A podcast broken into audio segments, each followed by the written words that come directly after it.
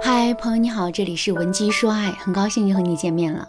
如果你在感情当中遇到了情感问题，你可以添加老师的微信文姬零三三，文姬的全拼零三三，主动找到我们，我们这边专业的导师团队会为你制定最科学的解决方案，帮你解决所有的情感问题。昨天晚上我收到了学员小倩发来的消息，她说，结婚前我老公告诉我。他负责赚钱养家，我负责貌美如花。现在我们才结婚半年，他就限制了我的零花钱，每个月只给我两千块钱逛淘宝。不仅如此，他还经常说我乱花钱。我面膜买多了，他批评我说：“上次你还没用一半，这次又买这么多，你以为我的钱是大风刮来的吗？”我买一条两千多块的裙子，他又说我大手大脚。他觉得一条夏天的裙子就这么几块布，不值得这个价钱。还有这次，我就花了一百多块钱买了一把花，他又抱怨我说我没当家，不知柴米油盐贵，还花这么多钱买花。其实我老公也不是抠搜，他会花钱给我买很贵的车子，在给双方父母买保险的这件事情上也很舍得，也会给孩子花钱报各种昂贵的兴趣班。可是我就是不知道他为什么不仅不给我花钱，还老是指责我花钱的习惯呢？老师。你说他是不是不爱我才这样对我的呀？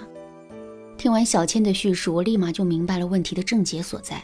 于是呢，我就告诉小倩说：“小倩，虽然你怀疑老公不爱你，但是从理性层面讲，你也知道，男人是否舍得给我们花钱和他爱不爱我们之间啊，并不能完全画上等号。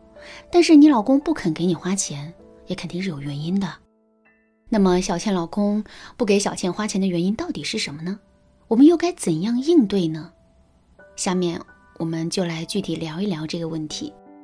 小倩的老公舍得在车房、孩子的教育、父母的保险等领域花钱，说明他并不是一个没钱的抠门鬼。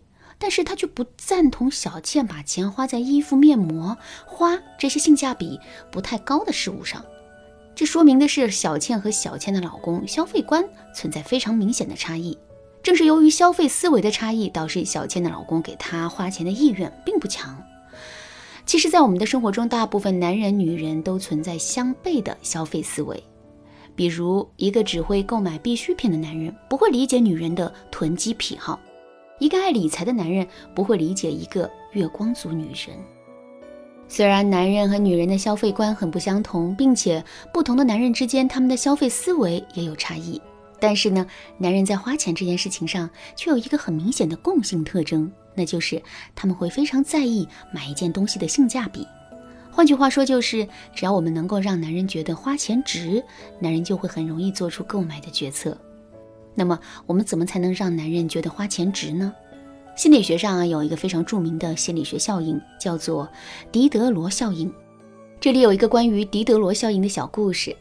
十八世纪法国有一个哲学家叫丹尼斯·狄德罗。有一天，朋友送他一件质地精良、做工考究的睡袍，狄德罗非常的喜欢。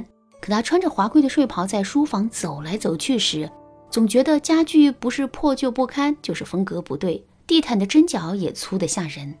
于是呢，为了与睡袍配套，旧的东西先后更新，书房终于跟上了睡袍的档次。可他却总是觉得不对劲。后来他才发现自己居然被一件睡袍给胁迫了。狄德罗效应告诉了我们一个道理：当一个人对某件事情有了更高的标准之后，他就会在内心自动提升对其他事情的标准，以达到心理平衡的现象。根据这个心理学效应，老师总结了两个引导男人给我们花钱的方法，分别是参照物法和附加值法。下面我们就来详细聊一聊。这两个方法，首先呢，我们来说一说参照物法。参照物法指的是我们先给男人提供一个更高的参照物，来提升男人内心花钱的标准。然后呢，我们再提出我们内心的真实想法，男人就更容易接受。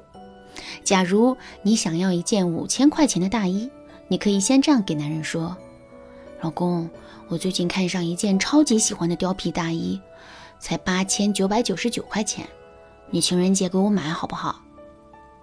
你老公听完这句话肯定会拒绝你，甚至还会像小倩的老公一样批评你花钱大手大脚之类的。这个时候，我们就可以略带委屈的说：“哎呀，虽然人家真的好喜欢那件大衣，但谁叫我是老公的贤妻呢？那就买那件五千块钱的大衣吧。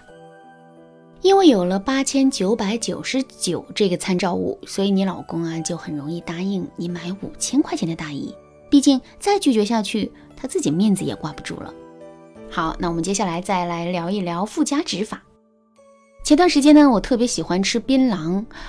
我们家楼下的便利店啊，有一种槟榔是二十五块钱一包，里面随机放了奖券，有的是加五块钱再来一包，有的是加十块钱再来两包，有的也是谢谢惠顾。第一次去那家店买槟榔，我就中了三张奖券，一口气获得了五包槟榔。当时我开心的不得了，还发了一条朋友圈炫耀。从那之后呢，我就盯上了那家便利店，再也没有去过别的便利店买槟榔了。通过这个经历，我就想告诉大家一个道理。当男人每次给我们花完钱后，我们也可以给男人一些额外的奖励，让男人觉得这个钱啊花的非常的值得，并且还非常期待下一次给我们花钱。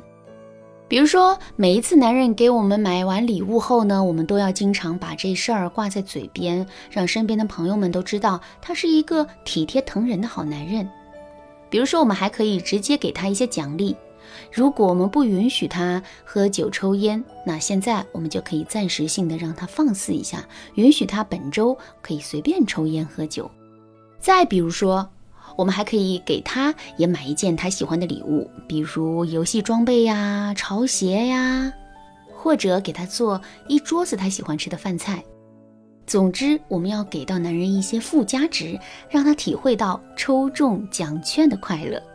其实啊，除了这两个方法，我们还可以通过给男人营造亏欠感、提高自己的价值感等方法，让男人明白给我们花钱是值得的。